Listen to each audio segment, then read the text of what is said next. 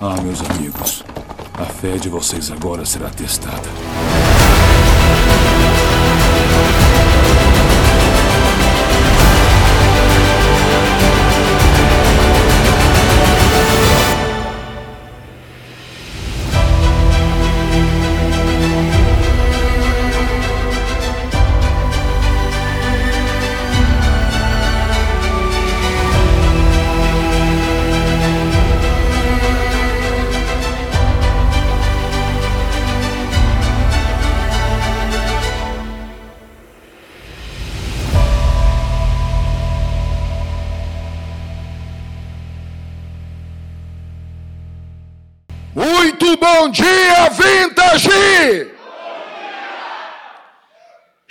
Jesus está vivo e isso muda todas as coisas.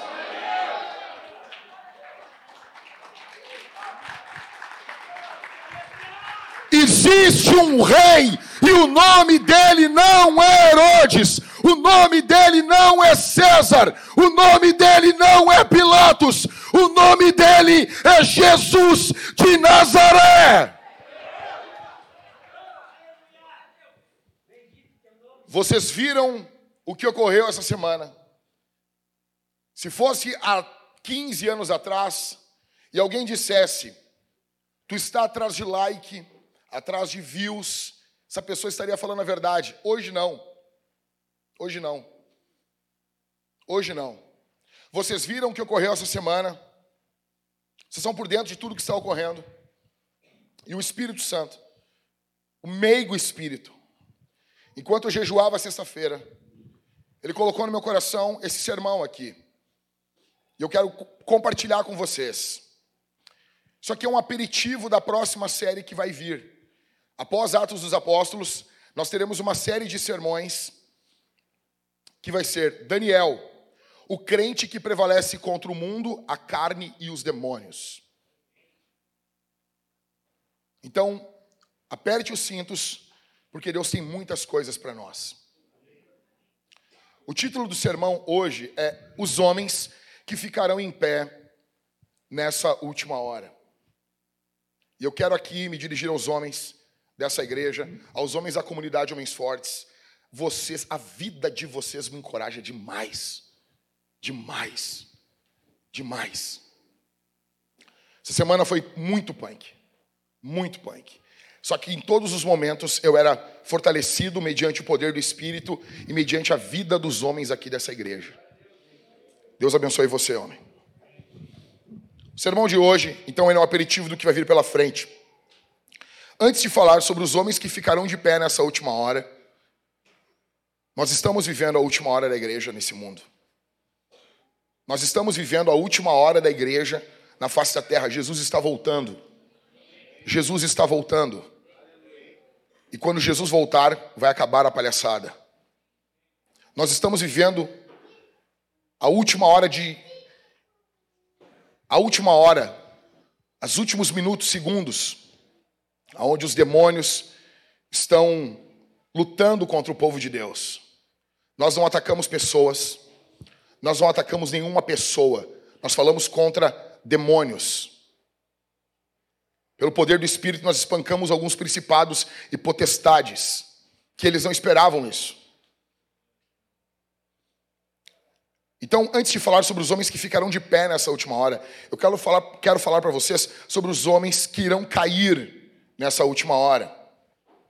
Homens que cairão nessa última hora. Escute. Em primeiro lugar, homens que consideram a sua vida como preciosa. Homens que olham para a sua vida e pensam, pô, eu tenho muito mais a dar pelo Evangelho. Eu tenho muito a fazer ainda nessa vida. Eu tenho muito a fazer ainda pelo Evangelho. Homens que pensam dessa forma irão cair. Homens que acham que se calando para poder falar em um outro momento, esses homens cairão. Serão patrolados pelos demônios. A nossa luta não é contra a carne e contra o sangue, mas constantemente os demônios usam carne e sangue. Em segundo, homens que querem agradar a cultura, homens que têm uma, uma vontade de querer ficar bem com todo mundo, que têm uma, uma ânsia de ficar bem na foto, de ser o bonzão, O legalzão, o legalzão não vai suportar o que vai vir. O legalzão não vai ficar de pé.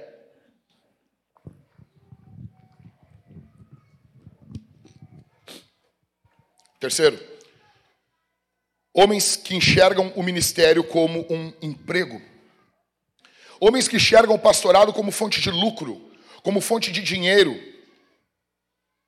Pastores, ladrões, que ocupam os púlpitos, porque não fizeram nada de bom em nenhum outro momento da vida, esses homens cairão. Em quarto, homens presos por vícios e pecados secretos. Escute isso aqui. O teu pecado secreto, que tu não conta para tua esposa, que tu não conta para nenhum pastor. O teu vício em pornografia, cara, tem que terminar hoje aqui. Tu tem que jogar luz nisso aí, antes que o diabo venha e arruine a tua vida e a tua família. Ninguém se levanta contra as forças demoníacas contra principados e potestades no poder da carne, você tem que ser santo. Você tem que ser santo. A sua vida precisa ser uma vida livre, livre de pecados secretos. Homens que cairão nessa última hora, em quinto. Homens que não são vigilantes. Homens que não vigiam homens que não estão atentos. Nós precisamos estar atentos enquanto estamos vivendo. Deus chamou você, homem, para ficar atento, para ficar ligado aonde sua esposa não está, aonde seus filhos não estão. Em sexto, homens covardes. Homens covardes. Esses homens cairão. E o diabo sabe o tamanho da tua covardia. Então é a hora de buscar coragem no poder do Espírito. Em sétimo, homens que relativizam a existência de Satanás. Para muitas pessoas, os demônios atuaram apenas no primeiro século. Os demônios estão vivos e ativos no nosso país. E eles odeiam a igreja e a mensagem da igreja contra os ídolos. Fora do cristianismo, tudo é ídolo. Tudo, tudo que é adorado fora do cristianismo são demônios. E se você for covarde, e se você for covarde, escute, o diabo vai derrubar você. Em oitavo, homens que temem ofender o mundo e não a Jesus. O mundo nos ofende o tempo todo. O mundo ofende, ri, faz chacota, zomba o tempo todo. O tempo todo. E quando você fala o que a Bíblia diz, quando você diz o que a Bíblia diz, eles vêm como uma horda sobre você, dizendo que você é intolerante. Esses homens cairão não ficarão de pé. Não ficarão de pé. Pois bem, então quem serão os homens que ficarão de pé nessa última hora? Nessa última hora, antes da volta de Jesus? Quem serão? Quem serão? Quais são as marcas desses homens? Quais são as marcas desses cristãos que ficarão de pé nessa última hora? Em primeiro lugar, um homem que se consagra a Deus voluntariamente. Um homem que se consagra a Deus voluntariamente. Daniel, capítulo 1, do verso 8 ao verso 9. Daniel resolveu não se contaminar. Havia algo que contaminava. Havia algo que deixava impuro ali na Babilônia. Daniel, verso 8: resolveu não se contaminar com as finas iguarias do rei. O rei tem poder, o rei tem dinheiro, o rei tem posição, o rei tem algo a oferecer que contamina. o poder temporal, o poder político, o poder humano possui coisas que contaminam. Daniel resolveu não se contaminar. Nem com o vinho que ele bebia. Por isso, pediu ao chefe dos eunucos que lhe permitisse não se contaminar. Verso 9: E Deus, quem concede misericórdia, não é o homem, e Deus concedeu misericórdia a Daniel e compreensão da parte dos chefes dos eunucos. Olha para mim aqui. Babilônia é Vegas. Para tu entender o que é Babilônia, Babilônia é a cidade mais pecaminosa do mundo antigo. É como se diz: o que é feito em Vegas, fica em Vegas. Babilônia é uma cidade extremamente pecaminosa. Daniel ali estava sem a lei. Não havia ninguém cobrando Daniel na Babilônia.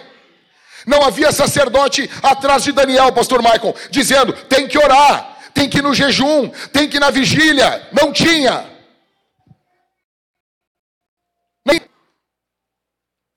Não tinha ninguém em volta de Daniel falando que hora é a hora do religioso culto, não tinha sacerdote, não tinha templo, não tinha culto, não tinha ninguém cobrando Daniel, mas Daniel voluntariamente decidiu se consagrar, decidiu não se contaminar, decidiu se consagrar, se separar para o Senhor.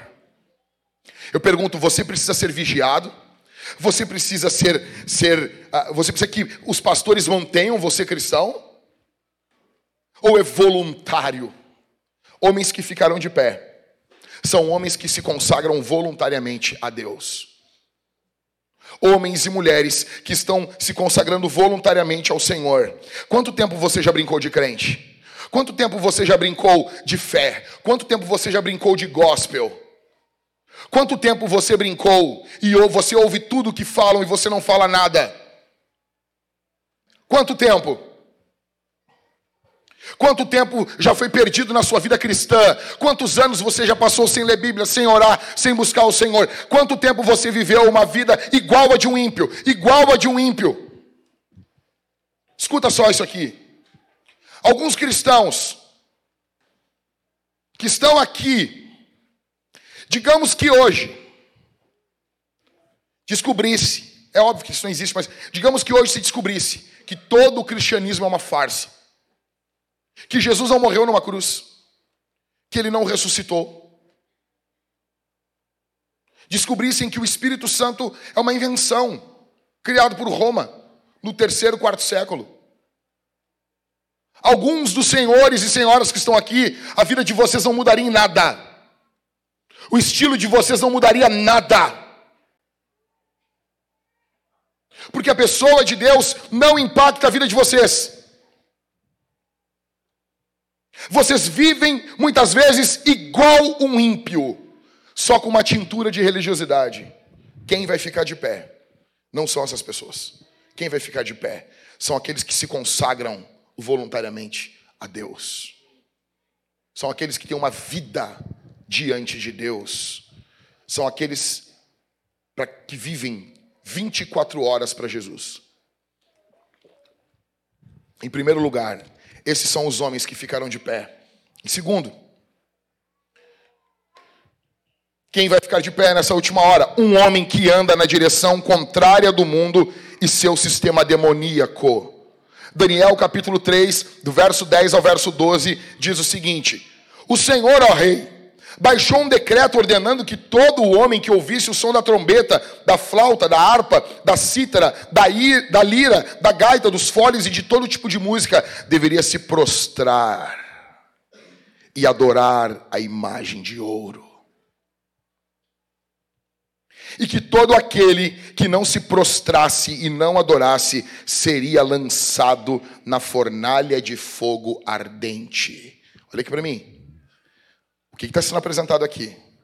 Ou você cultua essa estátua, ou você vai para onde? Para onde? O que, que fazia os homens cultuarem aquela estátua? Era o amor àquela estátua? Hã? Medo.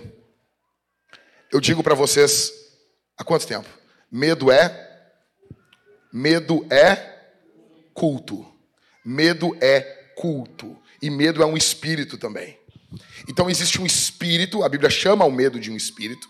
Deus não nos deu o espírito do medo. E esse espírito atua sobre pessoas para pressionar o povo de Deus com condenações, para que elas adorem o mesmo Deus que a cultura adora. Mas, mas, pastor, quando você tem medo, você já está cultuando. Qual é a divindade no mundo hoje? A religião que mais imprime medo nas pessoas. Essa divindade é a divindade mais adorada no mundo hoje, porque os homens temem ela. Ninguém fala nada, ninguém diz nada. Essa divindade imprime medo e os homens são tomados de medo. E ao tomarem, ao serem tomados de medo, eles se prostram perante essa divindade demoníaca. Verso de número 12. Há uns homens judeus que o Senhor, ó rei, pôs como administradores das províncias da Babilônia, Sadraque, Mesaque e Abidnego. Esses homens fizeram pouco caso do Senhor, ó rei. Não prestam, não prestam culto aos deuses do rei, nem adoram a imagem de ouro que o Senhor levantou. Aqui, Sadraque, Mesaque e Abidnego corriam risco de vida. E eles preferiram confiar em Jesus.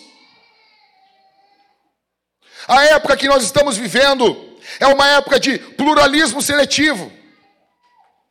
Ah, nós temos espaço para toda forma de pensamento, menos para a igreja.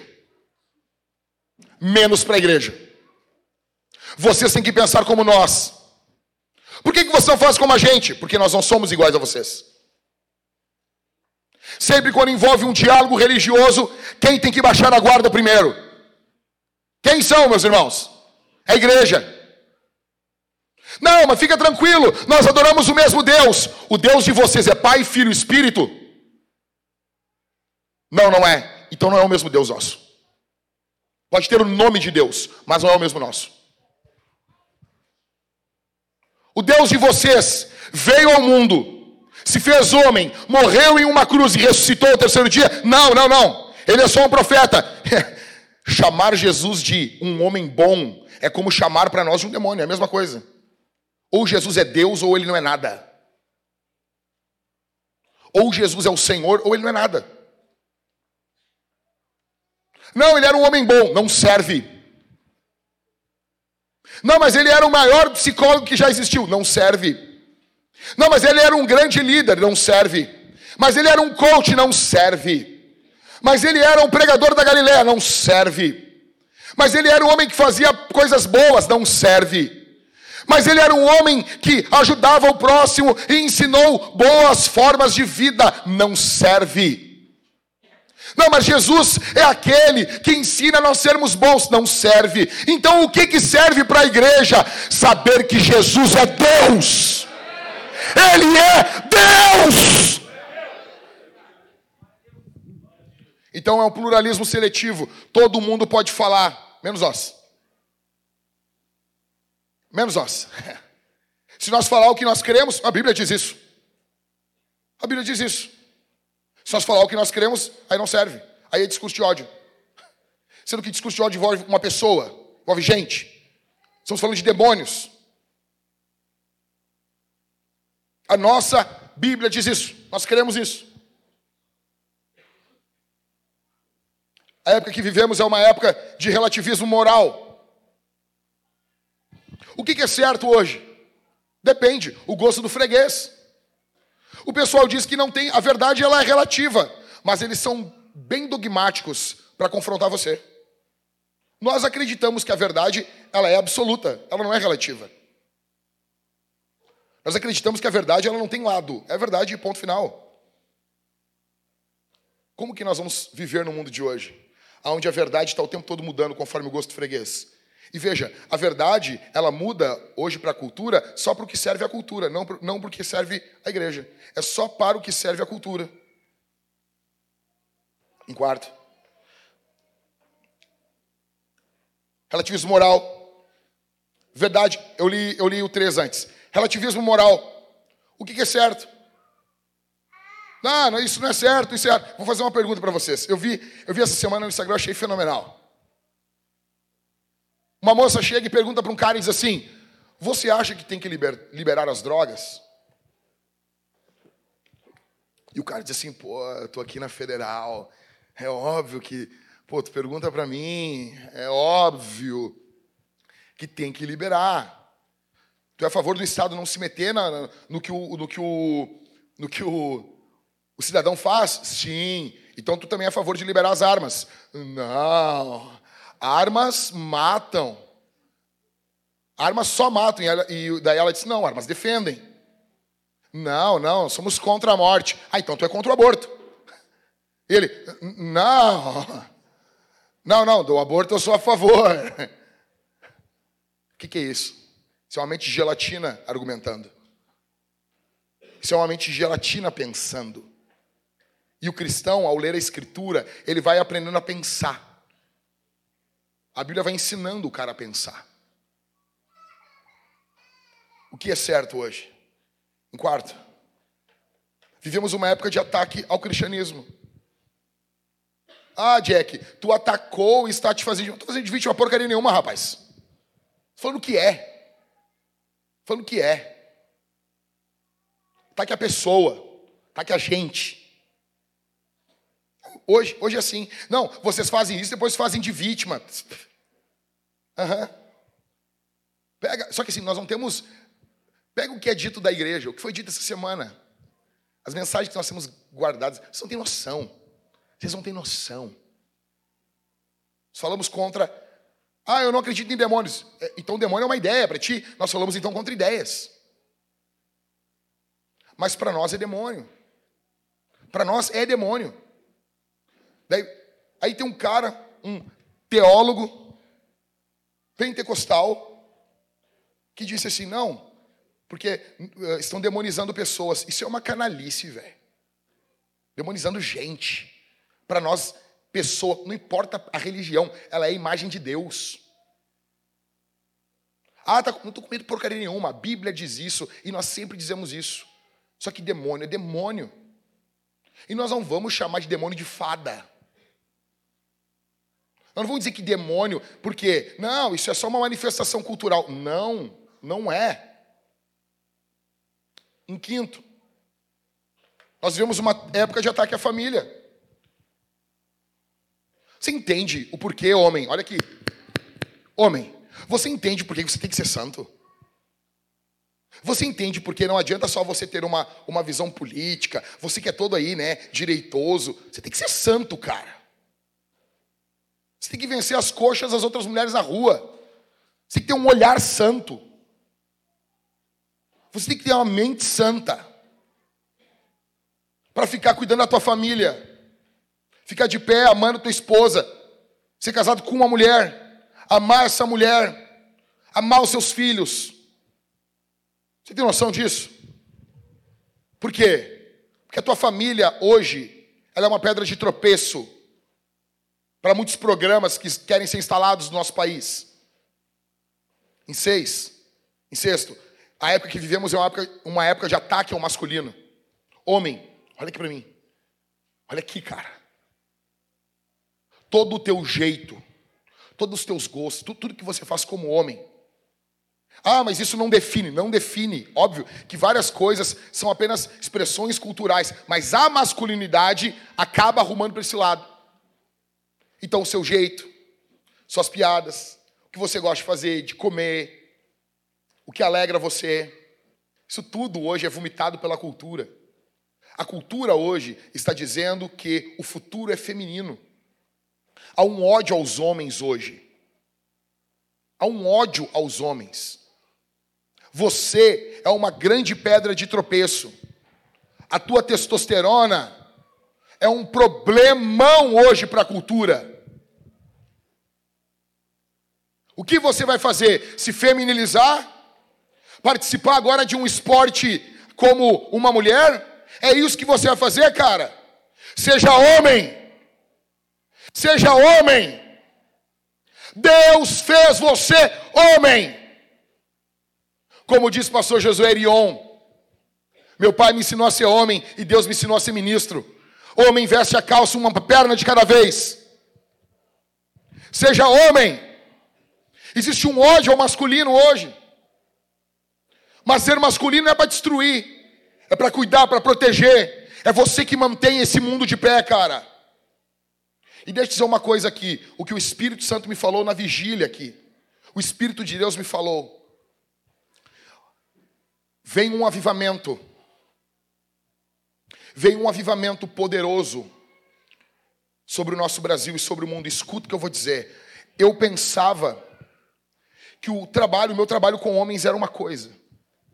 E o meu trabalho com a igreja era uma outra coisa completamente diferente. E por muitos anos eu levei assim como coisas divorciadas. Não, não, não, a mensagem para o homem, ela, a mensagem para a igreja, por muito tempo. E eu pregava sobre avivamento e pregava sobre masculinidade. E na minha cabeça eram duas áreas diferentes. E o divino, o meio espírito falou para mim e disse assim: "O avivamento que vai vir virá em primeiro lugar sobre os homens. Nós veremos homens fortes, que você vai olhar para a cara daquele cara e você vai dizer assim: é crente mesmo? E esse cara vai ser cheio do Espírito. Ele vai ser tão santo, tão santo, que ímpios irão tremer diante desse cara. E ele vai ser tão casca grossa, que isso vai bugar a cabeça da cultura. Preparem-se, preparem-se para enxergar os homens mais fortes que vocês já viram e mais santos também virá um avivamento sobre os homens. Não sei se nós veremos isso ocorrer na nossa geração. Eu sei que nós estamos semeando sobre os homens, semeando sobre os homens, semeando sobre os homens. Eles estão sendo cheios e Deus está arrumando ali um bom solo e de repente a chuva serôdia vai vir a chuva do Espírito vai descer e nós teremos verdadeiras dinamites nas mãos de Deus. Homens que vão abalar o inferno, homens que terão poder na palavra, homens que falarão, homens que ordenarão que demônios saiam e eles saiam, homens que pregarão, homens que edificarão a casa do Senhor, homens que verão a igreja avançando, homens que verão a igreja triunfando, homens que verão Jesus sendo exaltado, homens semelhantes a Jesus. Esses homens Deus irá levantar. Homem, seja homem, Deus Deus conta com você. Deus não errou quando Ele lhe deu um pênis. Deus ama você. Deus conta com você. Em sétimo, um ataque ao feminino. Mas, que como assim? Sim. Quando se viram para o homem, se propõe o feminino. O que, que ocorre quando você ataca todos os homens dizendo que o feminino é melhor? Alguns homens vão querer ser melhores e eles irão se feminilizar. Escute isso aqui. Você ataca os homens. O alvo do diabo é destruir, desde sempre, os meninos. Ela não é, pastor Michael? Você se lembra lá de Moisés? Matem quem? Os meninos. Depois Herodes, matem quem? Os meninos. Os demônios odeiam os homens. Mas quando você ataca os homens, alguns homens estão sendo atacados pela cultura, o que, que eles vão fazer? Eles, eles não vão aguentar a pressão. Então eles vão se moldar de um jeito para que a cultura os aceite. E há um movimento aqui. Então, os demônios eles sempre têm um primeiro ataque e um segundo ataque. Escuta o que eu estou te falando aqui, é mundo espiritual. Existe um ataque frontal contra os homens. O ataque contra as mulheres é uma consequência do ataque aos homens no mundo espiritual. Ataca-se os homens. Alguns homens acabam se feminilizando porque eles não aguentam o ataque. E quando esses homens se feminilizam, eles caem numa segunda rede demoníaca que vai usar esses homens para esmagar mulheres, para tomar o lugar das mulheres. O primeiro ataque é os homens, que geram um ataque às mulheres. Então agora odeia-se a mulher de verdade a mulher que tem vagina. que tem seios dados por Deus. A mulher XX é odiada. O feminino do futuro é um feminino fabricado. O feminino do futuro é um feminino feito pelo homem, não a imagem de Deus. Porque, minha irmã, a Bíblia diz que homem e mulher são a imagem de Deus. Quando você é quem você é, criada por Deus, você é a imagem de Deus. E o diabo odeia a imagem de Deus em você. Então o diabo vai querer tornar isso errado. E façam que as mulheres batam continência para homens que dizem que são mulheres. Essa é uma época que nós estamos vivendo. Você tem noção? Você tem noção? Como é que vai ser crente agora? Estou mentindo? Estou mentindo, vintage? E oitavo, um ataque contra as crianças. Agora você enfraqueceu os homens. Ao enfraquecer os homens, você tornou as mulheres expostas. Você esmaga as mulheres. Quem fica vulnerável numa família aqui? Quem fica vulnerável? E as crianças ficam vulneráveis para quem? Para predadores. Para pedófilos. Para redes de pedofilia.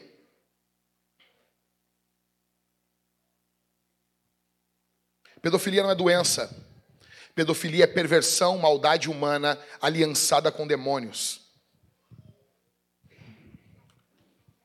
Essa é a época que nós estamos vivendo. O que, que são? O que, que são esses oito pontos aqui? Esses oito pontos é uma estátua erguida pela cultura. Olha aqui. A cultura está erguendo uma estátua, como aconteceu no livro de Daniel. E eles olham para nós e eles nos veem de pé, sem adorar esses deuses da cultura. O que, que eles fazem? Eles vão nos atacar. Eu digo para você uma coisa: nunca houve, na história do mundo, provavelmente, muito provavelmente, um país com mais liberdade religiosa do que o Brasil na época que nós estamos vivendo. Nunca houve. E mesmo assim, vocês sentem a pressão? Sentem ou não sentem? Eu pergunto para você. Eu estava falando com os rapazes aqui na, na, aqui na sala aqui, e eu disse para eles assim: eu, uma coisa ficou clara para mim. Os apóstolos e a igreja do primeiro século, eles eram muito crentes. Aqueles caras, me perdoe aqui, chamar os santos apóstolos de Deus de caras, aqueles homens, eles não eram só cheios do espírito, eles eram muito machos, cara.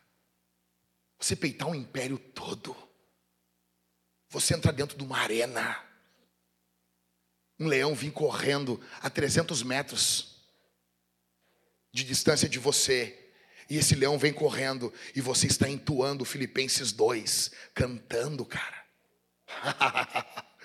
Esses homens eram muito machos, cara. Aquelas mulheres eram mulheres de fibra, perpétua, cara. Foi uma das primeiras mártires. O cristianismo era acusado de abandonar a própria família. Por quê? Porque o cristianismo chega colocando Deus acima de tudo e todos. Até da própria. Ah, vocês consideram a religião de vocês superior à nossa. Tu não entendeu. Jesus para nós não está acima só da tua religião. Jesus para nós está acima dos nossos filhos, cara. Jesus para nós está acima das nossas esposas. Para as nossas esposas, Jesus está acima de nós, maridos. Você entendeu isso? Você não entendeu nada. Então, Perpétua, o pai dela vinha, Michael, o pai dela vinha com a criancinha de dois anos na prisão e dizia, o pai dela crente, mas daquele jeito, e dizia, Perpétua, olha a tua filha aqui, Perpétua. Perpétua, tu vai, tu vai ficar do lado de Jesus que tu nunca viu, Perpétua. Tu não vai negar esse Jesus. Olha aqui tua filha, Perpétua. E Perpétua foi fiel até a morte. Você tem noção disso? O que ocorre aqui, velho? O que, que esses caras estão fazendo diante dessa estátua? Você imagina a pressão psicológica, porque não é uma pressão só espiritual, eles erguem uma estátua gigante Uma estátua dourada gigante, gigante. E há aqui uma lista de instrumentos. Vocês imaginam o barulho, Dimitri? Imagina o barulho. Você imagina a pressão. Aquele barulho alto, tocando alto, e aquele monte, aquele barulho de, de pessoas se ajoelhando. Todo mundo se dobrando. Lei contra você. E três garotos, meninos hebreus, olhando aquela estátua, de pé. de pé.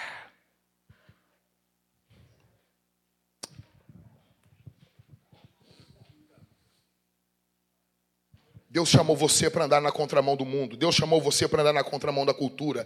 Deus chamou você para ser um Daniel. Deus chamou você para ser um Sadraque, para ser um Mesaque, para ser um Abidinego. Deus chamou você para não andar de mão dada com a cultura, querendo ser igual à cultura. Você só vai servir ao mundo, só vai ajudar o mundo, só vai ajudar o próximo de verdade se você for santo, se você só se curvar perante Jesus. Os nossos joelhos, eles têm um momento na história que eles vão se curvar, é somente diante de Jesus é somente diante de Jesus. Em segundo, então, um homem que anda na direção contrária do mundo e do seu sistema demoníaco. Em terceiro, quais são os homens que ficarão de pé? Um homem da palavra. Um homem da palavra. Daniel capítulo 9. Verso 1 e 3. Eu amo isso aqui. Eu, eu, cara, eu vi só o meu pai na fé falando sobre isso. Eu era guri. Eu não vejo ninguém falando sobre esse texto aqui. Daniel 9, do 1 ao 3. No primeiro ano do reinado de Dário, filho de Assuero, da linhagem dos Medos, que foi constituído rei sobre os caldeus, no primeiro ano do seu reinado, eu, Daniel, entendi pelos livros que, de acordo com o que o Senhor havia falado ao profeta Jeremias, a desolação de Jerusalém iria durar 70 anos. Verso 3: Voltei o rosto ao Senhor, Deus, para buscar com oração e súplicas, com jejum, vestido de pano de saco e sentado na cinza. Olha para mim aqui. Daniel agora já é velho, não é mais um moço. Ele é velho, um idoso. E o que, que ocorre, pastor Michael? O povo de Israel não é tirado de lá. Não é retirado de lá.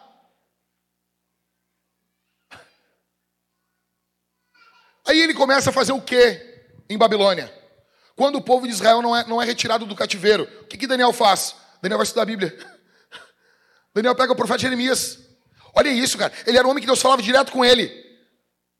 Só que ele precisa estudar a Bíblia. Ele pega os rolos do profeta Jeremias e ele começa a estudar, fazer teologia. Coisa linda isso. Daniel é velho. Daniel viu leões fechando a boca já.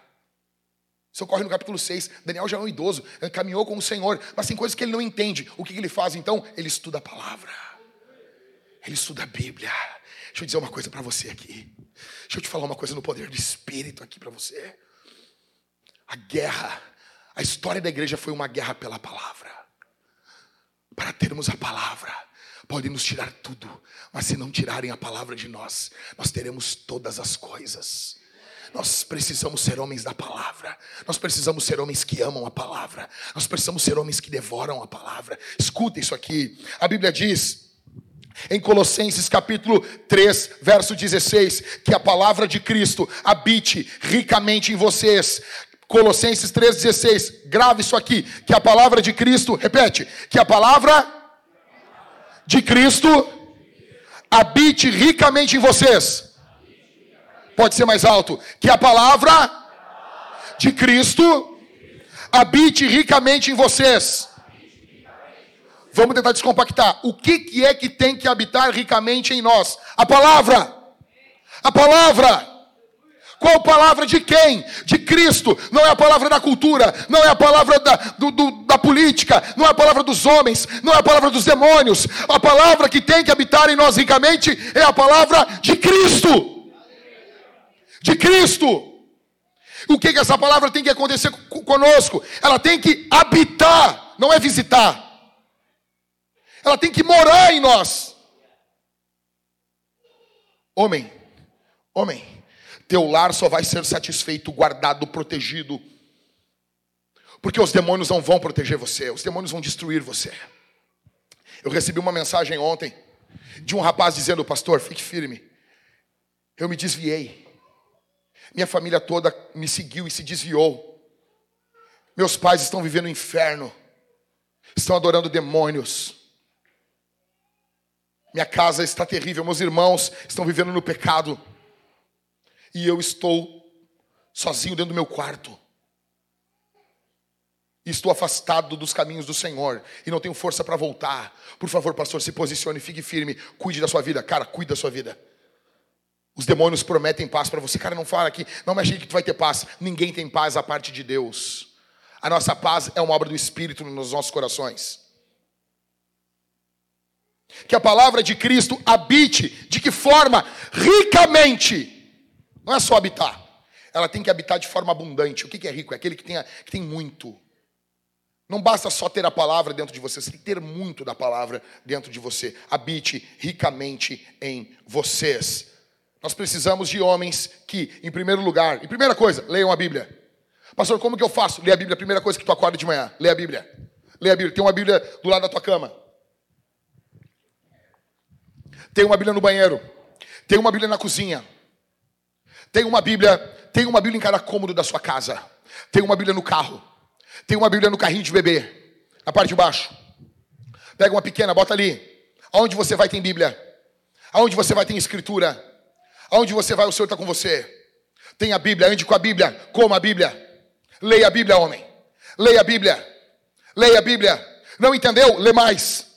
Não entendeu ainda? Lê mais, mais, mais, mais. Quanto mais você lê, mais você entende. Quanto mais você lê, mais o Espírito fala com você. Leia a Bíblia. O diabo não quer que você leia a Bíblia. O diabo quer que você acorde de manhã e você fique ansioso para saber o que está ocorrendo no mundo. Não. Primeiro a Bíblia. Primeiro a palavra de Deus. Primeiro Deus fala. Leia a Bíblia. Leia a Bíblia, homem. Ande com a Bíblia física. Não tenha vergonha de andar com a Bíblia.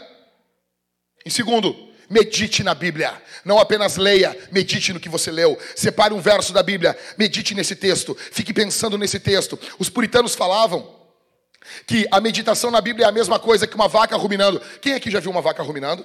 Quem aqui? Jovens, senhores e senhoras da capital de Porto Alegre. Pô, sou de Porto Alegre, né? Como um X. Porto Alegrense você nunca viu uma vaca ruminando. Você viu, você viu em Viamão. Você foi em alguma instância em Viamão e viu uma vaca ruminando lá. Quem aqui já viu? Ah, pastor, eu vi no Google Imagens. Oh, já viu, né, Bebel? A vaca ruminando, ela come, o que ela faz? Ela devolve a comida lá para baixo. E daí ela volta com essa comida, coisa muito, muito tranquila. E ela fica mastigando isso, que é um chiclé. E ela fica mastigando isso, fica tirando toda todos os nutrientes desse capim. O que, que, os puritanos diziam que isso é meditação. Você pega um texto da Bíblia e você passa o dia todo meditando nele, pensando nele, lembrando dele. Você passa ruminando esse texto. E você vai, no final do dia, você vai ter uma visão desse texto muito diferente do que você sempre teve. Você não apenas lê a Bíblia, você medita na Bíblia. Medita na Bíblia. Medita na Bíblia. Em terceiro, acredite na Bíblia. Nós sabemos o fim da história. Nós sabemos como ela termina. Nós sabemos que o nosso Senhor Jesus vai voltar. Nós sabemos que ele vai voltar e vai governar sobre todo mundo. O rei está voltando e tem fogo nos seus olhos. O rei está voltando. Ele está voltando com fogo montado em um cavalo branco, em um animal de guerra. Ele não vem para conversar. Ele não vem para conversar. Hoje é o momento da conversa. Hoje é o momento do diálogo. Hoje é o momento da pregação. Hoje é o momento de nós alcançarmos as ações para o Senhor até que ele venha, aonde a palhaçada vai acabar. O Senhor Jesus está voltando. Acredite na Bíblia, confie na Bíblia. Deposite sua fé na Bíblia, na Bíblia, na Bíblia. Em quarto, pregue a Bíblia. Pregue a Bíblia, pregue a palavra, pregue a palavra, fale a palavra, ensine a palavra, ensine a palavra para os seus filhos, ensine a palavra para sua mulher, minha irmã, pregue a palavra, fale a palavra, compartilhe a palavra, mande um versículo bíblico para o seu amigo, mande a palavra, confie na palavra. Em quinto, paute suas convicções na Bíblia. Aqui eu quero que você faça uma pausa comigo. Quem aqui não, eu não vou perguntar isso, eu vou explicar direto. Cosmovisão é uma palavra que eu vivo brincando aqui com vocês, porque muitos evangélicos gastam demais essa palavra. Gastam demais. O que é cosmovisão? É uma visão do cosmos, do mundo. É uma visão da vida. Cosmovisão nada mais é que uma lente pela qual você lê tudo. Cosmovisão é um óculos pelo qual você interpreta todas as coisas. Escuta o que eu vou te dizer aqui. Isso aqui. Quando eu preguei a série sobre batalha espiritual, a o primeiro sermão foi a batalha pela sua cosmovisão. Existe uma guerra espiritual, a, a guerra espiritual mais básica, não é para destruir a igreja, não, a guerra espiritual mais básica é para mudar a tua cosmovisão. O que ocorre ali no Éden? Quando Eva cai. Adão e Eva caem, Eva peca primeiro. O que, que a Bíblia diz ali em Gênesis? Vendo a mulher que a árvore era boa de comer, agradável aos olhos. Ou seja, o que, que ocorreu ali com Eva? O diabo mudou a cosmovisão dela. Aquela, aquele fruto não era bom mas agora ele é bom. Escuta o que eu vou te dizer.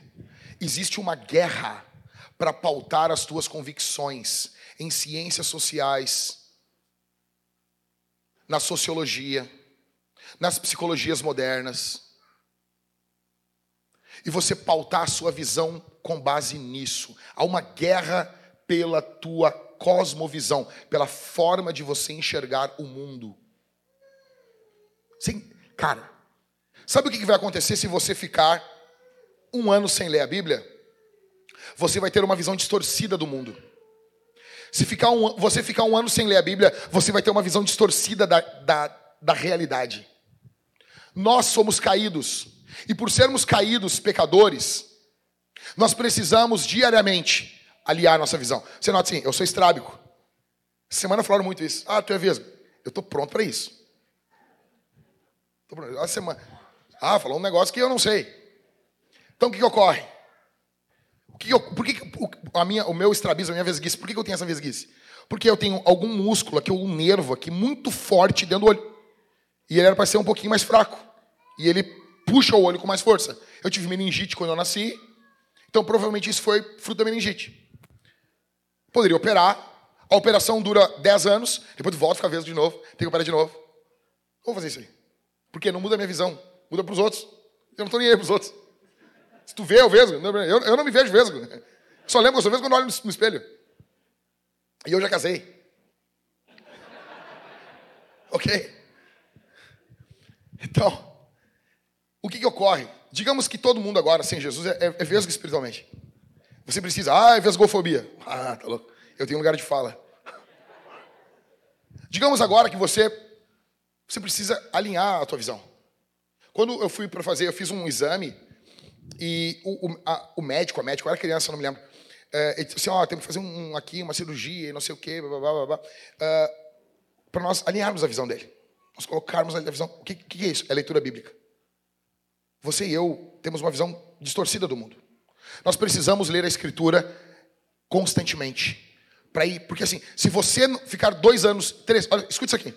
Se você for um cristão e ficar três anos sem ler a Bíblia, você pode vir à igreja, participar de tudo, você vai estar adorando um outro Jesus.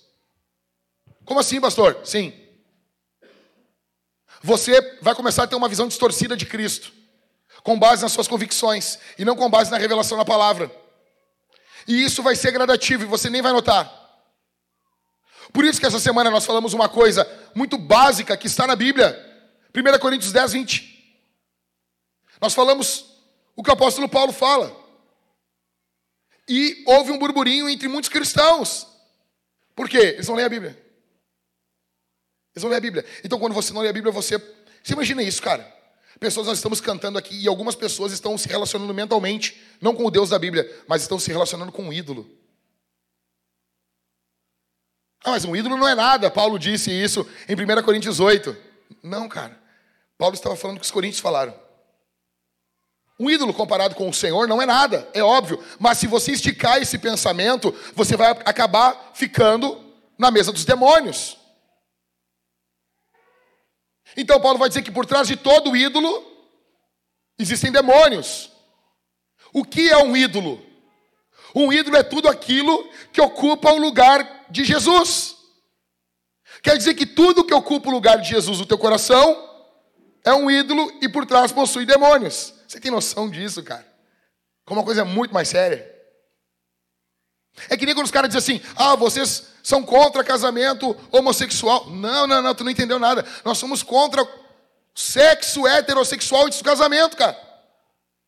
A gente é muito mais radical que isso, velho. Por favor.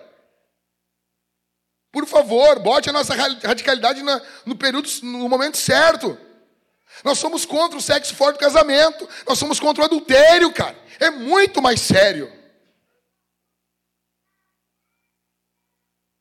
Paulo tem suas convicções na Bíblia. Em sexto, pensem com base na palavra. Você monta suas convicções e você passa agora a pensar com base na palavra. Isso é bíblico, isso está certo. Palavra, palavra, palavra, palavra, palavra, palavra. Não é a minha opinião. A minha opinião aqui não importa. A opinião do pastor minha, pastor Jack, não importa. Tem muitas coisas que, ah, se eu fosse criar uma igreja, ah, eu faria, assim, mas não, mas a palavra não diz isso. Então não dá. Não dá. Eu já falei para vocês o caso, né? O cara chegou aqui para mim e disse assim: Ô Jack, tem, por que, que tu não manda o cara tirar o brinco da orelha?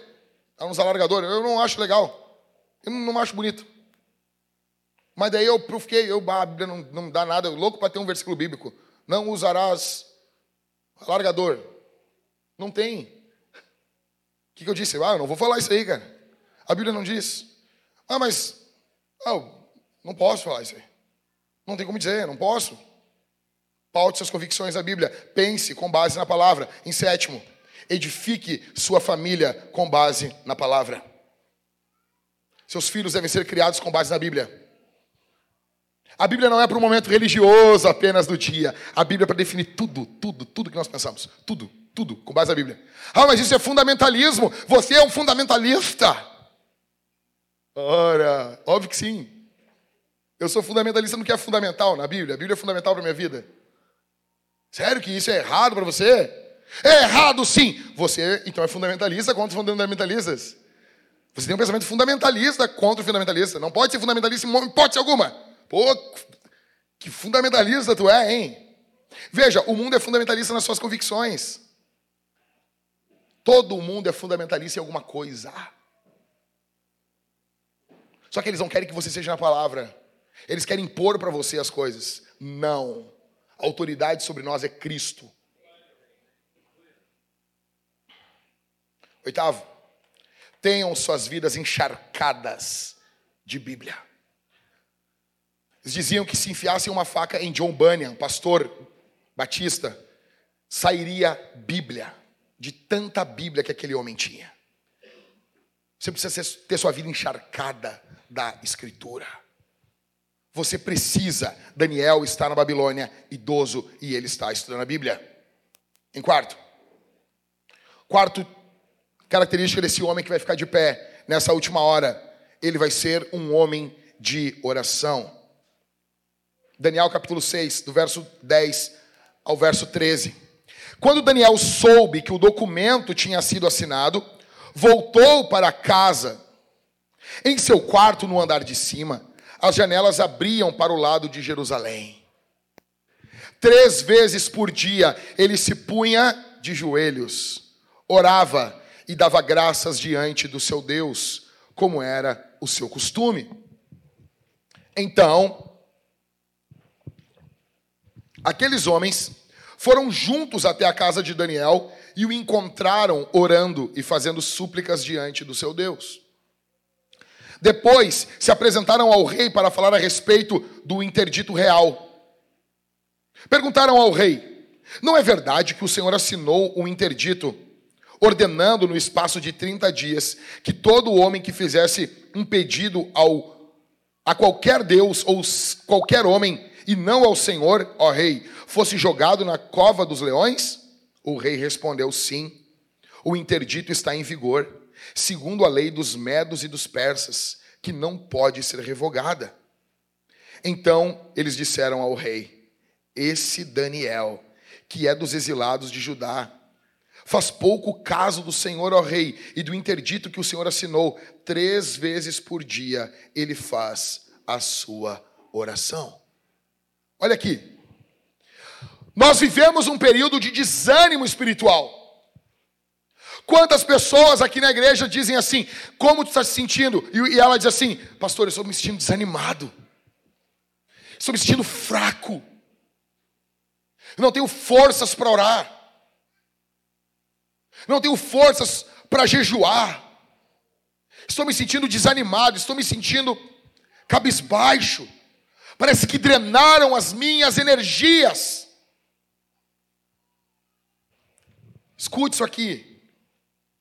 Existe um empenho satânico para impedir você de orar. Na hora de orar, dá problema em casa, tem que sair para comprar alguma coisa, é criança que chora, telefone que toca, é e-mail que chega, é coisa urgente que tem que ser feita. Cara, se você não dizer não para tudo e dobrar o teu joelho, você não vai orar. E se você não orar, você não vai ficar de pé. Eu pergunto para você aqui uma coisa, olha aqui para mim. Olha aqui para mim, crentinho. Se saísse agora uma lei no Brasil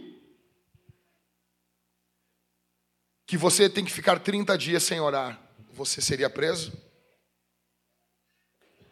Vários aqui não seriam presos, porque você passa 30 dias sem orar. Você vive a vida cristã sem oração. Deixa eu te dizer uma coisa aqui: não existe vida cristã sem oração. O que você vive é uma mentira. Não existe vida cristã sem oração. Não existe uma vida cristã sem relacionamento com o Senhor. Nós estamos no tempo que não dá mais. Você precisa buscar, pastor, eu estou desanimado para orar. Aí que você precisa orar, você precisa buscar ânimo na oração. Daniel vai ter um momento que ele diz assim: Daniel fala para o anjo, fala, porque quando tu falou, tu me fortaleceu. A palavra de Deus, ela fortalece o homem. O que falta para você, você está definhando, você já está há muito tempo sem orar. E eu digo assim, oração de guerra.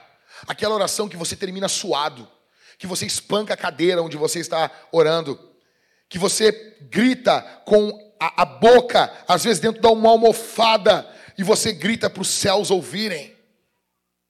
Essa oração dirigida ao Senhor. Nós precisamos de homens de oração. Ah, pastor, eu não tenho muita fé. O diabo vai tirar de você a fé. O diabo vai roubar em você. Ah, não acontece. Não ocorre. Cara, o que, que vai ocorrer se nós orarmos? Em primeiro lugar, se você orar, se nós orarmos, nós seremos mais parecidos com Jesus. Nós ficaremos mais ousados. Nós seremos cheios do Espírito. Seremos bondosos. Não o bondadismo do mundo, esse bondadismo covarde, que é um bondadismo que só concorda. Não! Nós faremos o bem ao próximo. Em, em segundo, se orarmos, nós ouviremos a voz do Espírito. Você vai começar a ter impressões internas que você não tinha. Você vai começar a ouvir uma voz, que estranho. Isso aqui parece que é o Espírito Santo e é Deus falando com você. E Deus vai começar a falar com você porque você vai estar sintonizado com a voz do Espírito. Se nós orarmos, nós teremos comunhão com o Pai. Olha isso aqui, cara. É isso aqui que não tem como roubar de nós. O amor de Deus que foi derramado em nossos corações. Saber que você é filho de Deus. Você vai orando. Deixa eu dizer uma coisa aqui. Quem é pai aqui? Levanta a mão. Quem é pai aqui? Levanta a mãozinha. Quem é mamãezinha? Levanta a mão aqui, minha irmã. Escute só, escute só. Vamos falar um negócio aqui os nossos filhos não precisam fazer nada. Tudo deles é bom. Falei para minha esposa isso. Tudo das minhas filhas é bom. Quando elas acordam de manhã, até o bafo delas é bom. Eu amo elas, eu amo elas. Tudo, tudo é bom. Tudo nelas é bom. Eu amo elas. Eu tenho, eu tenho prazer, eu olho, só de olhar elas, eu tenho vontade de chorar. Só de olhar para elas, ver elas crescendo, felizes, só de olhar para as duas. Tudo é bom.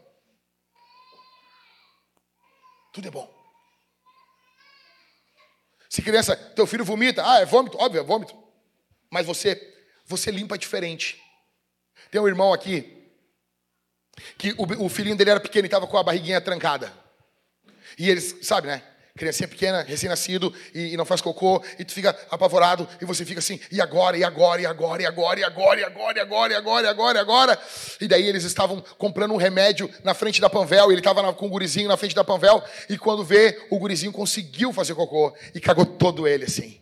E aquele cocô escorrendo, e ele começou a se alegrar e dizer: Obrigado, Senhor. Obrigado, porque o filho dele estava bem. Porque o filho dele estava saudável. Ele não estava nem aí para aquele cocô. Ele estava agradecendo a Deus, porque ele é um pai. Deixa eu dizer uma coisa para você. O amor do teu pai celestial por você é muito maior que isso. Não é com base. Eu estou falando para você fazer um monte de coisa. Mas o amor do teu pai não é com base nisso. Ele ama você. E saber que ele se deleita em você. Que ele tem prazer em você.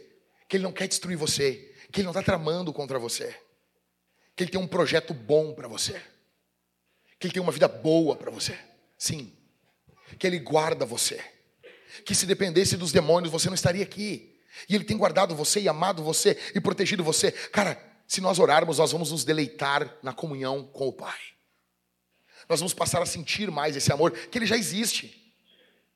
Sabe, a minha filha vai cantar, cara, ela começa a cantar, eu tenho vontade de chorar. Por que, que você vai falar com Deus? Sabe? Ah, mas eu vou falar uma coisa que Deus é Deus, né? Cara, Ele não é só todo poderoso, Ele é Pai. Então Ele ama ouvir você falando. Sabe quando os nossos filhos, eles começam a falar certo, uma palavra que eles falavam errado, a gente fica até com saudade do jeito errado deles falar? Já aconteceu com você isso aí? Sim ou não? Levanta a mãozinha se já aconteceu aí. Você sabe o que eu estou falando, né? Ah, mas era tão bonitinho, né? Que falava erradinho aqui essa parte. Ou seja, ele falava errado e você se deleitava naquela palavra falada errada. O teu Deus, ele se deleita na tua oração. Ora, cara. Ora. Ora, quando você ora, você é como uma criança diante de Deus. E o teu pai ama ver você orando. Ele ama ouvir tua voz. Ele se deleita em você. E por que, que você não experimenta esse amor? Porque você não ora. Se orarmos, nós veremos o quê? Mais curas. Sim, o Tiago diz: Nada temos porque não pedimos. Nós veremos mais curas. Se orarmos, nós veremos mais conversões. Se nós orarmos, nós veremos mais plantação de igreja. Teremos várias plantações de igreja. Se orarmos, venceremos o pecado. Você precisa orar mais. Se orarmos, venceremos o mundo. Se orarmos, venceremos o diabo. Se orarmos, ninguém poderá parar a igreja do Senhor. Precisamos orar. Daniel estava disposto a ser morto do que deixar de orar. Ore. Ore. Que lástima uma família ter um, ter um, um chefe de família ali que não ora uma vez no mínimo durante o dia. Para você ficar de pé diante do mundo, você tem que ficar de joelhos dobrados diante de Deus. Em quinto, penúltimo, que tipo de homem nós precisamos? Nós precisamos de um homem que não teme a vida e nem a morte. Leia comigo o texto. Daniel capítulo 6 agora, verso 16 ao verso 28. Então o rei ordenou que trouxessem Daniel e o jogassem na cova dos leões. O rei era amigo de Daniel, gente. Olha aqui, o rei era amigo de Daniel. Só que era uma lei que ele não podia voltar atrás. Olha o que ele disse. O rei disse a Daniel: O seu Deus, a quem você serve continuamente, que ele o livre. Foi trazida uma pedra e ela foi colocada sobre a boca da cova. O rei selou a pedra com seu próprio anel e com o anel dos homens importantes do reino, para que nada se mudasse a respeito de Daniel. Então, o rei se dirigiu para o seu palácio, passou a noite em jejum e não deixou trazer à sua presença instrumentos de música, e o sono fugiu dele. Pela manhã, ao romper do dia, o rei se levantou e foi depressa à cova dos leões. Ao se aproximar da cova, chamou Daniel com voz triste. O rei disse: Daniel, servo do Deus vivo, será que o seu Deus a quem você serve continuamente, conseguiu livrá-lo dos leões? Aí aquele silêncio. E esse silêncio é cortado por um som. Daniel respondendo: Que o rei viva eternamente! O meu Deus enviou o seu anjo e fechou a boca dos leões para que não me fizessem mal algum, porque eu fui considerado inocente diante dele e também não cometi nenhum delito contra o Senhor, ó rei.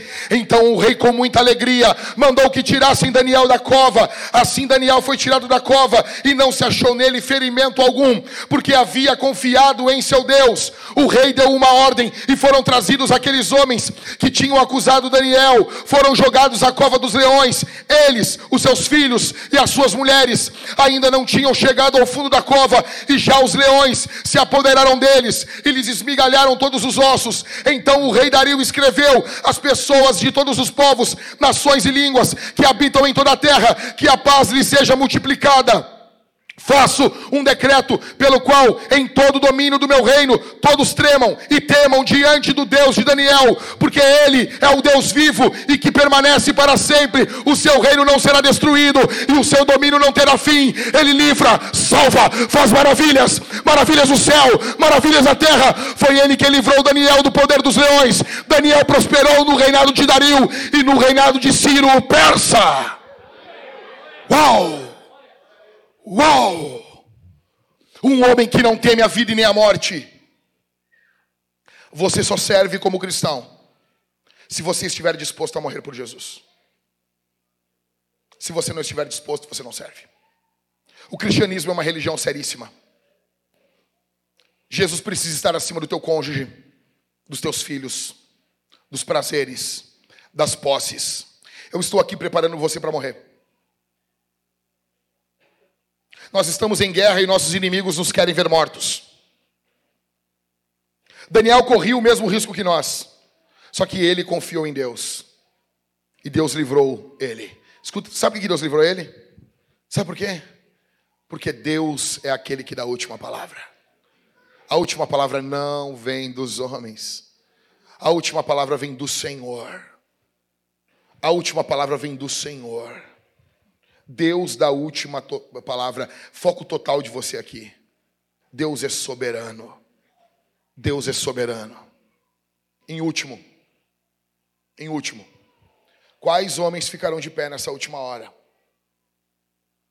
Repasse comigo os pontos. Primeiro, um homem que se consagra voluntariamente a Deus. Em segundo, um homem que anda na direção contrária do mundo e do seu sistema demoníaco. Terceiro, um homem de palavra. Quarto, um homem de oração. Quinto, um homem que não teme nem a vida e nem a morte. Em último, quem ficará de pé nessa última hora é um homem com uma paixão consumidora por Jesus. Você tem que ser. Ah, mas paixão. Você entende o que eu estou querendo dizer? Paixão é algo, algo carnal, quando nós falamos paixão de Cristo, você entende.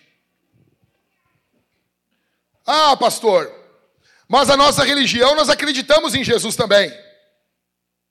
Não é a mesma nossa. Não é a mesma nossa. Ele era um homem bom? Não, não serve. Não serve. Jesus é Deus e ele domina todo o universo.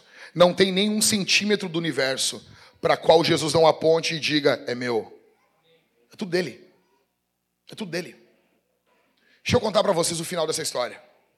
O que, que vai acontecer? Eu sei o final dela. Apocalipse capítulo 20, verso 11 e verso 15. Escute.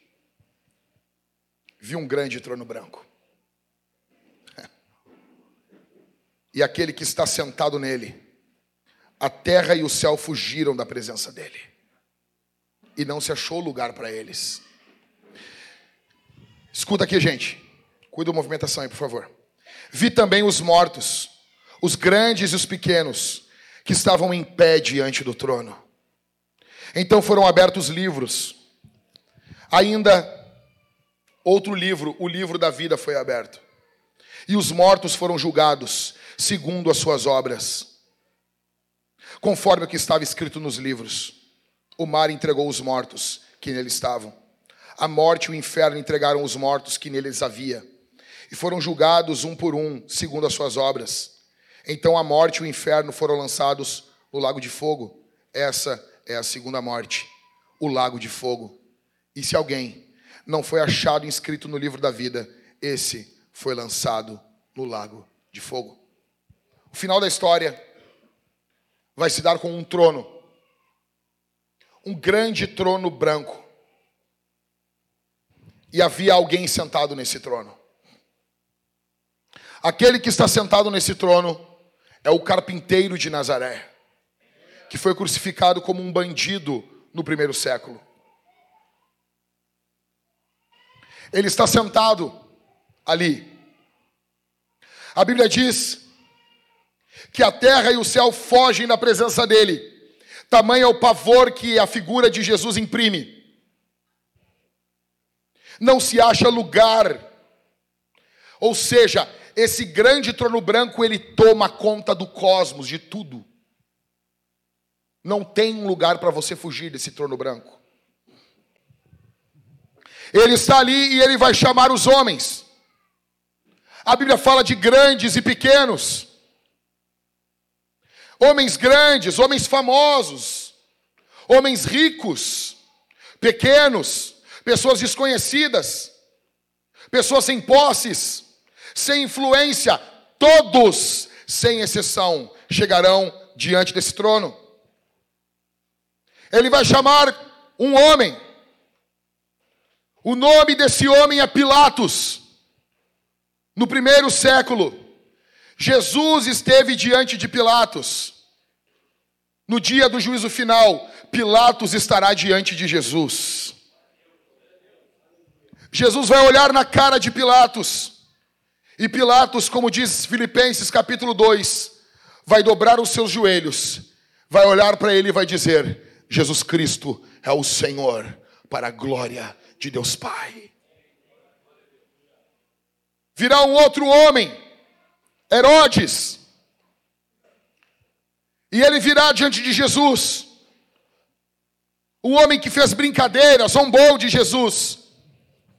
Ele virá, ele olhará para o Cordeiro de Deus, para o leão da tribo de Judá, e ele vai dobrar os seus joelhos, ter suas rótulas dos joelhos quebradas, e ele vai dizer: Jesus Cristo é o Senhor, para a glória de Deus Pai.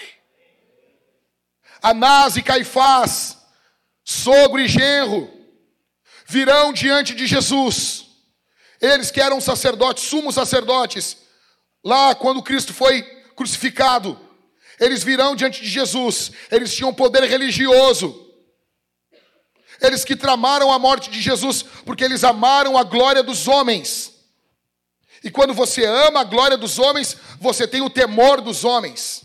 Você teme os homens. Eles estarão ali diante de Jesus, eles vão dobrar os seus joelhos e eles dirão: Jesus Cristo é o Senhor, para a glória de Deus Pai. Grandes e pequenos, governantes da história, homens ricos, empresários, homens que viveram uma boa vida, homens que não têm nenhum calo no corpo, que só tem a pele macia, tratada com os melhores cremes, homens e mulheres finos, riquíssimos, que nunca tiveram que passar por alguma algo desconfortável na vida Homens que mandam e desmandam, conhecem tudo e todos. Eles se chegarão diante do trono branco, dobrarão os seus joelhos e terão que dizer: Jesus Cristo é o Senhor, para a glória de Deus Pai. Pobres, que não aceitaram Jesus, porque não são só os ricos, pobres também, chegarão diante de Jesus terão os seus joelhos dobrados e eles dirão: Jesus Cristo é o Senhor, para a glória de Deus Pai. Falsos pastores, pastores covardes, falsos, que usavam a igreja para enriquecimento. Homens que nunca nasceram de novo, mas têm o dom da oratória, de falar. Homens que mandavam e desmandavam, esmagavam os pequenos dentro da igreja, eles chegarão diante de Jesus, diante do verdadeiro pastor da igreja, eles dobrarão os seus joelhos e eles dirão: Jesus Cristo é o Senhor, para a glória de Deus Pai. Falsos pastores, adúlteros, que viveram dentro da igreja escondendo seus adultérios, adúlteros não arrependidos, pessoas que tiveram seus casos, você que tem os seus casos, adúlteros e adúlteras, que nunca venceram o pecado do adultério, chegarão diante de Jesus e dobrarão os seus joelhos e dirão: Jesus Cristo é o Senhor, para a glória de Deus Pai. Pedófilos, que usam as crianças, que esmagam as crianças, que odeiam as crianças, eles virão eles olharão para o Cordeiro Santo, Imaculado e Poderoso, que é Jesus de Nazaré. Todos eles serão trazidos como bichos perante Jesus. Eles dobrarão os seus joelhos e dirão: Jesus Cristo é o Senhor, para a glória de Deus Pai. Fundadores de seitas, todos eles, todos eles virão caminhando trazido pelos anjos, homens que enganaram as pessoas, que enganaram as multidões, eles virão sendo arrastados pelos anjos do Senhor, eles olharão Jesus, o único Deus, sentado no grande trono branco, e eles dobrarão os seus joelhos e dirão: Jesus Cristo é o Senhor, para a glória de Deus Pai. Todos praticantes da nova era, feiticeiros, todos virão diante de Jesus. E por fim, vai ter uma pessoa muito especial lá. Naquele momento do juízo final, a igreja vai ficar de pé. A igreja vai olhar e vai dizer: Senhor, era Ele, era Ele que fazia o pecar. Era ele que fazia eu errar, era ele que me perseguia, era ele que me botava medo, era ele que enviava espíritos de temor contra mim, era ele que me deixava apavorado, era ele que guerreava contra mim. Outro irmão vai se levantar e vai dizer: Senhor, é ele, é ele, eu sinto que é ele, eu sei que é ele. Os anjos estão trazendo ele, ele é conhecido desde o princípio como a serpente, como o dragão, ele vem rosnando, ele vem babando, ele está sendo trazido pelos anjos. E ele resmunga dizendo: Eu não vou adorar, eu não vou falar, eu não vou confessar os anjos estão trazendo ele, os anjos estão arrastando, ele está acorrentado, ele está sendo trazido pelos anjos. Então os anjos chegam com ele diante do grande trono branco. Ele olha para aquele que está sentado no grande trono branco, ele dobra os seus joelhos e da sua boca sai: Jesus Cristo é o Senhor, para a glória de Deus, Pai, céus e terra adorarão o Cordeiro de Deus. Prepare-se, esse dia está chegando chegando. Prepare-se, esse dia está chegando. Jesus reina.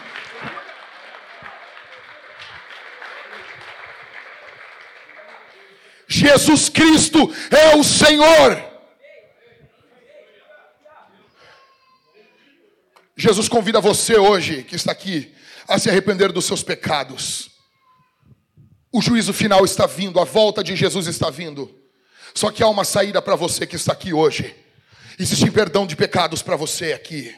Existe graça para você aqui. Abandonar as feitiçarias abandonar as práticas ocultistas, abandonar tudo aquilo que ofende o Senhor e se voltar para Jesus. Existe uma saída, existe um caminho para você, existe vida, existe graça, existe bênção para você. Jesus salva você hoje, Jesus restaura você hoje, Jesus toca em você hoje, Jesus enche você do Espírito hoje. Jesus é poderoso, Jesus é grandioso, Jesus é glorioso. Os céus são pequenos para Ele, a terra treme quando Ele fala, o inferno inferno dá calafrio, os demônios batem em retirada, porque há poder no nome de Jesus. Quando você canta o nome de Jesus, os demônios ficam apavorados. Quando você fala do nome de Jesus, os demônios batem em retirada. Doenças têm que recuar, elas têm que recuar, a igreja tem que avançar. Edificarei a minha igreja e as portas do inferno não prevalecerão contra ela. O Senhor Jesus está conosco.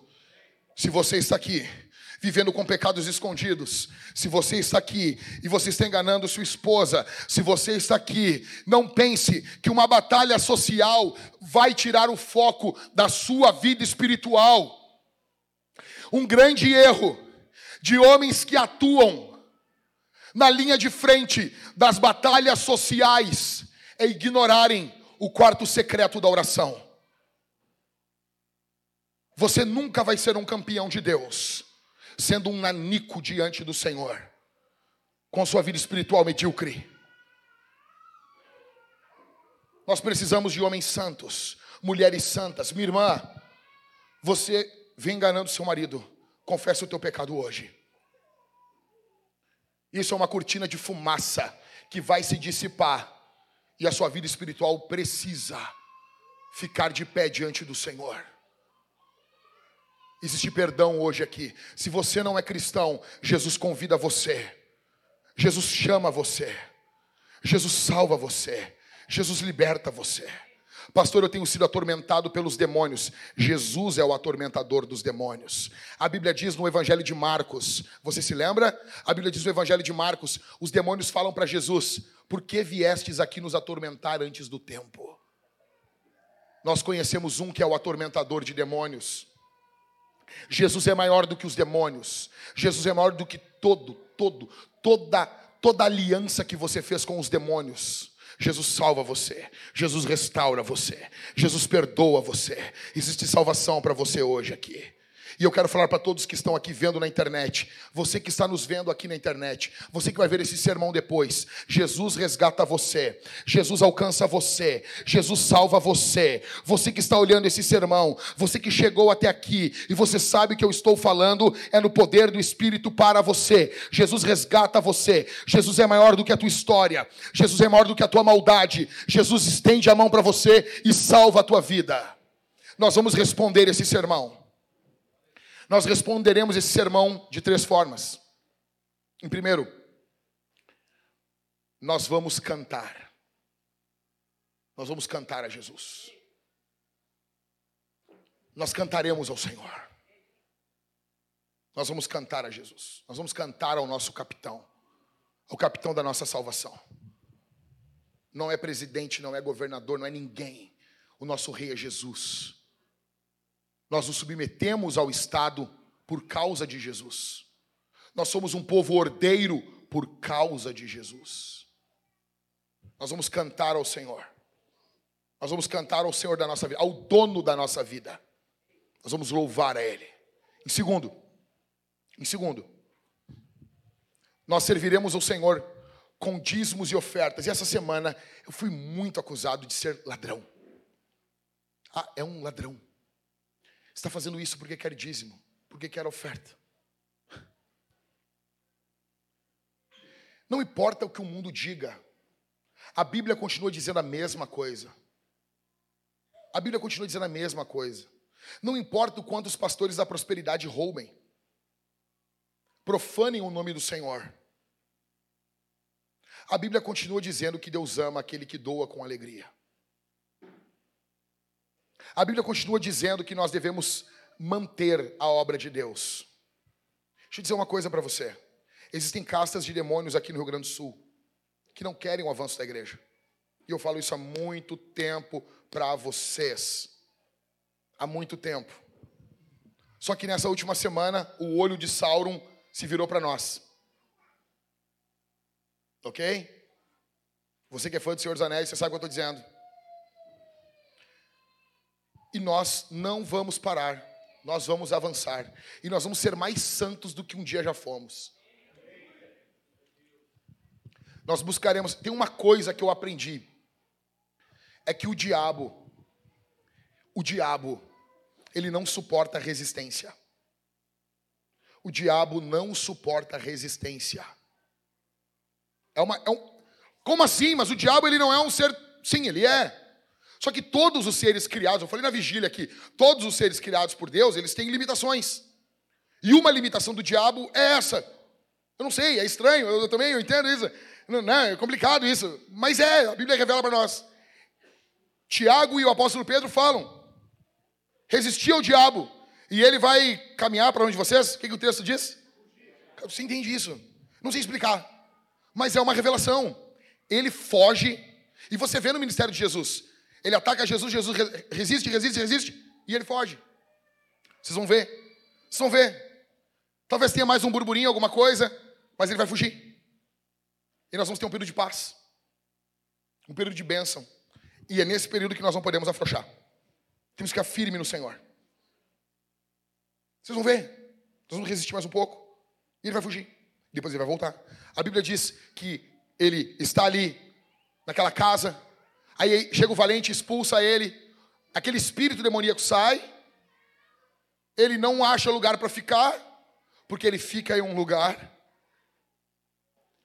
Então ele volta com sete mais poderosos do que ele. Ou seja, os ataques do diabo são sempre em zigue-zague. Ele vem e vai, vem e vai. Como um lutador. Como um lutador. É como uma dança. E agora ele está vindo. Agora é hora de resistir. Depois ele vai embora. A Bíblia diz que o diabo deixou Jesus até tempo oportuno.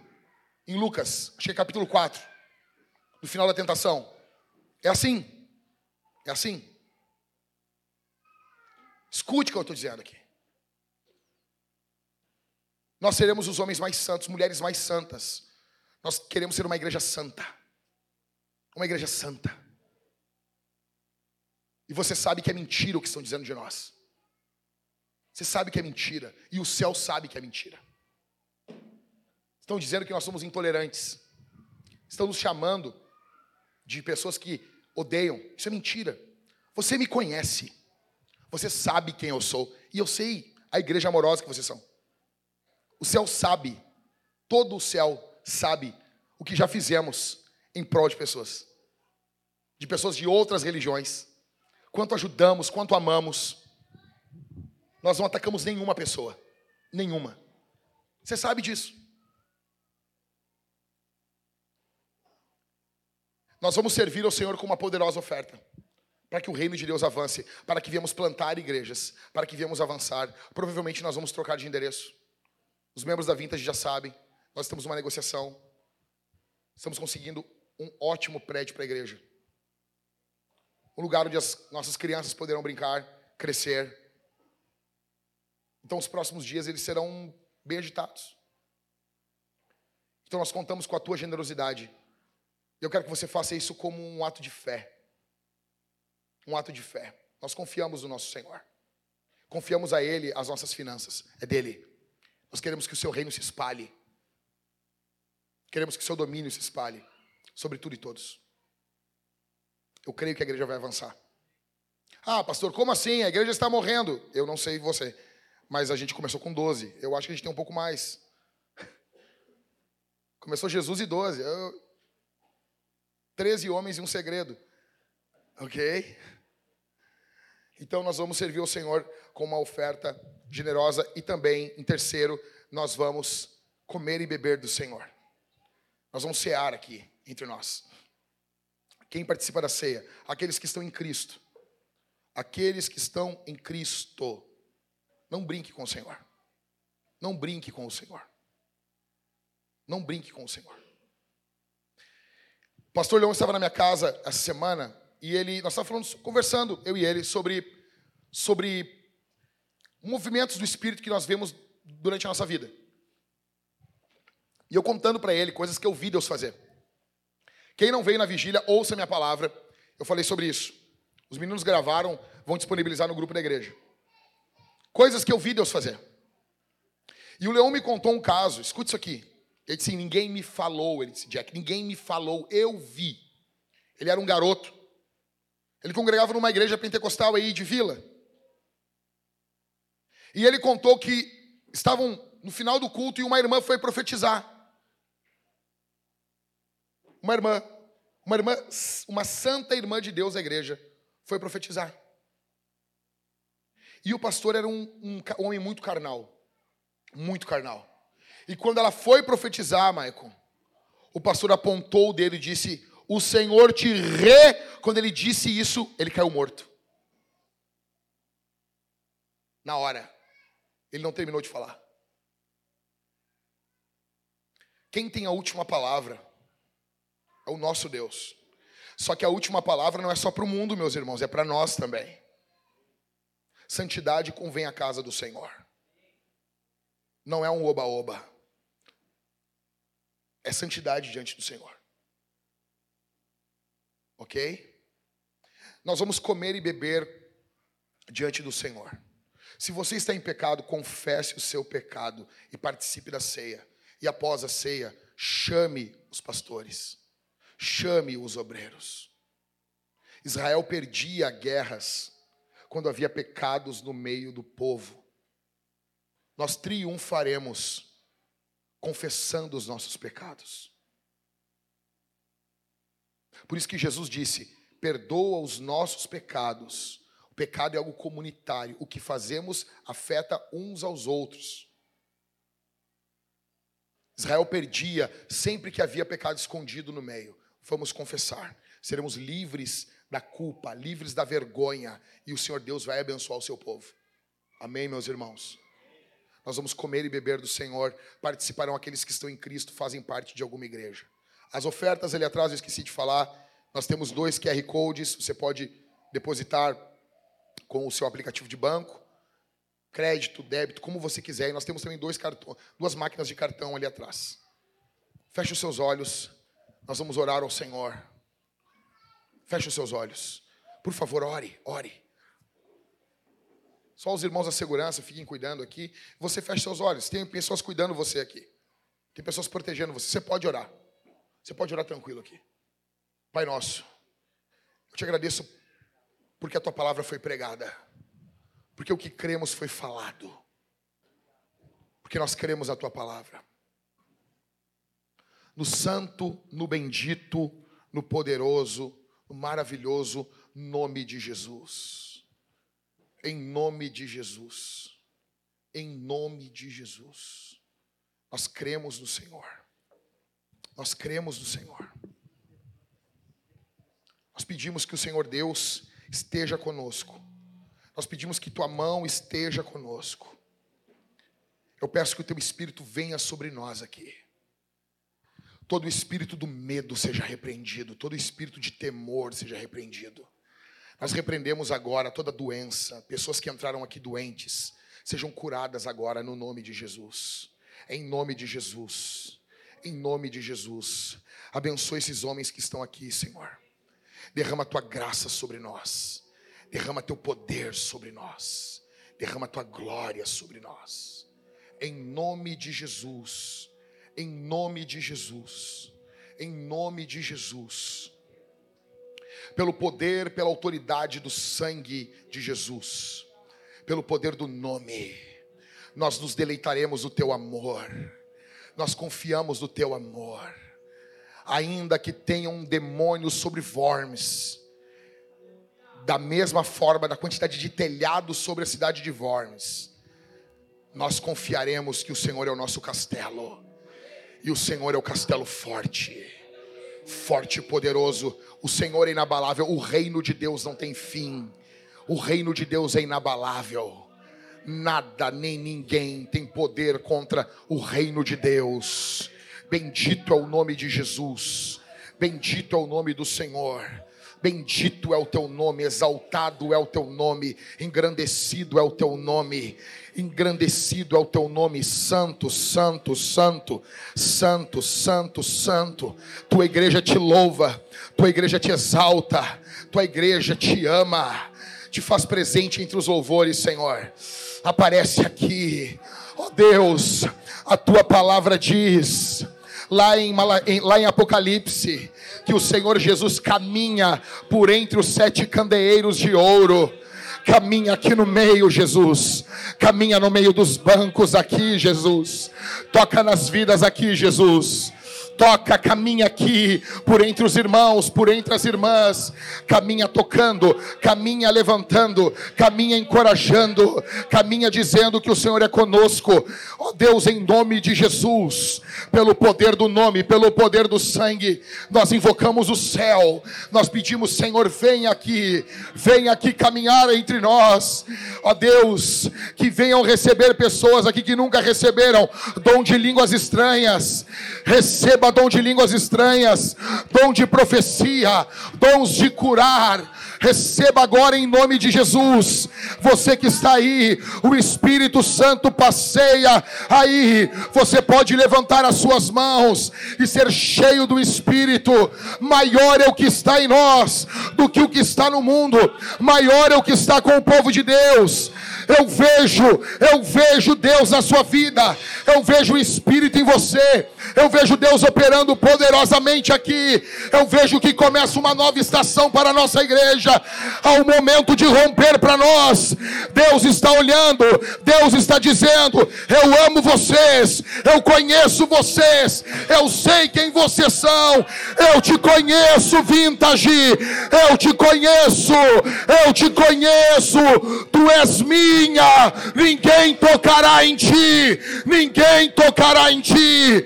Em nome de Jesus. Em nome de Jesus.